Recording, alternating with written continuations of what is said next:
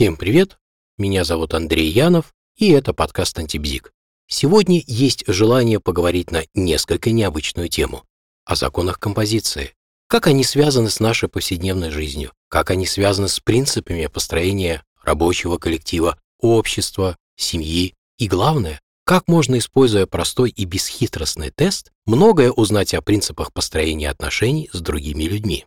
Думаю, с одной стороны, эта тема может быть интересна всем, кто занимается рисованием, живописью, графикой, а с другой — всем, кого волнует вопрос, как люди объединяются в группы. Сразу хочу предупредить, что все сказанное не верифицировано, спорно и носит исключительно познавательный характер, но тем не менее представляется достаточно любопытным. Итак, речь пойдет о композиции. Существует масса определений этого термина. Например, Композиция — это соотношение и взаимное расположение элементов в художественном пространстве. Цель у композиционного решения всегда одна — создать целостность произведения, органично связав все его элементы. Я позволю себе наглость высказать мысль. Законы композиции в музыке, живописи, литературе одни и те же по своей сути.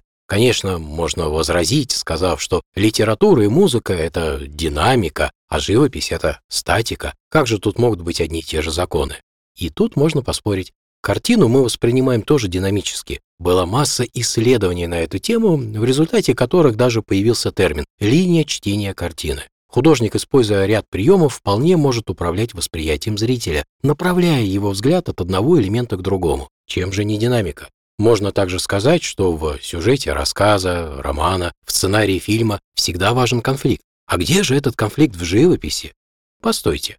А контраст — это разве не конфликт? Ведь контраст может быть по форме, по массе, положению, тону. Разве это не про конфликт? И если уж говорить о драматургической композиции, то ведь древние греки ее не придумали. Они скорее подсмотрели ее в природе. И на самом деле многие процессы развиваются в соответствии с классической композицией. Помните, завязка, основное действие, кульминация, развязка.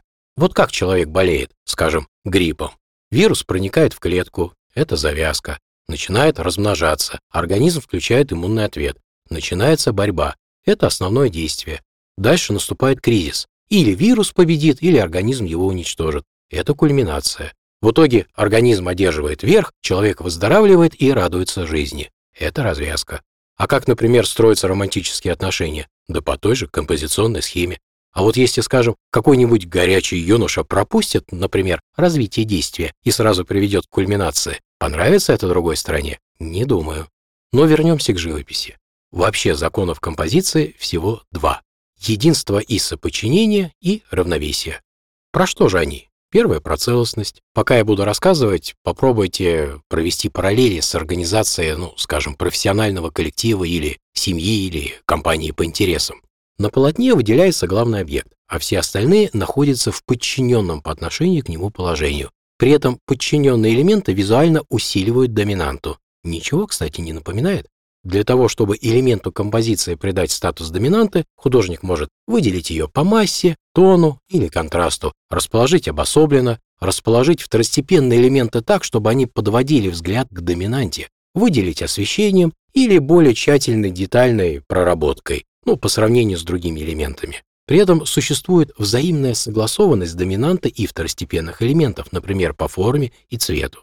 Но элементы могут располагаться и вокруг пустоты то, что называется композиционной паузой. Как вы думаете, что может быть ее аналогом в человеческом обществе? Вокруг чего могут объединяться люди? Второй закон — равновесие. Он про баланс между элементами, про устойчивость всей композиции. Если мы проведем по середине полотна линию, то левая и правая части должны находиться в равновесии. Если это так, то вся картина воспринимается как устойчивая. Равновесие зависит от сочетания формы, цвета, массы, положения элементов относительно центра, а также от цвета фона, на котором они расположены. Равновесие должно быть выполнено и относительно горизонтальной и вертикальной линий. То есть важно не только уравновесить лево и право, но и верх, и низ. Также существует равновесие статическое и динамическое.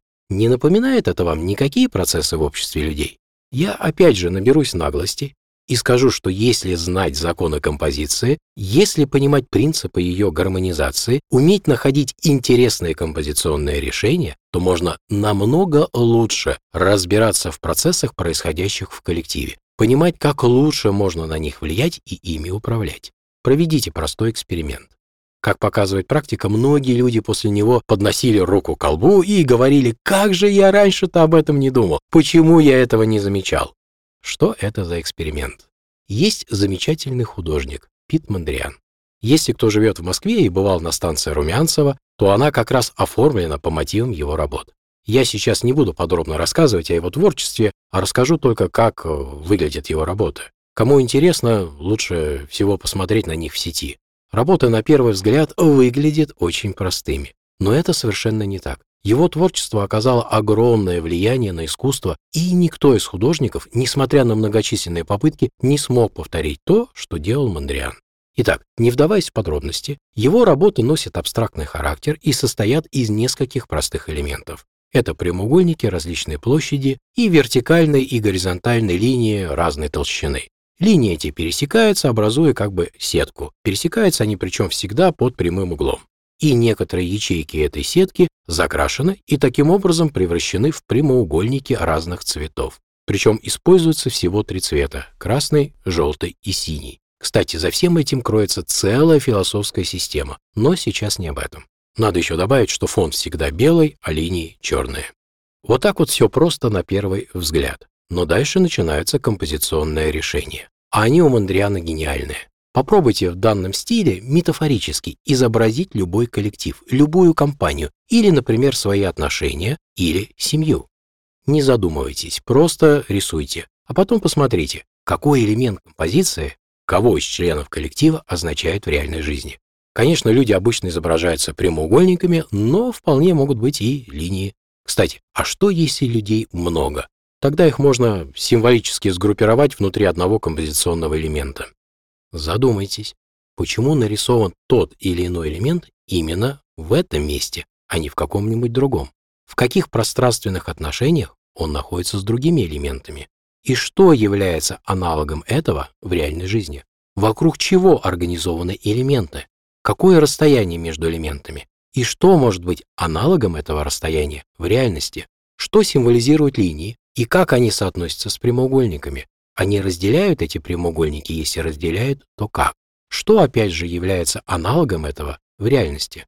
Образуют ли линии ритм или метр? Если ритм, то какого он характера? Он сложный или простой? Он усиливается или наоборот ослабевает? В каком направлении он усиливается? О чем может это говорить?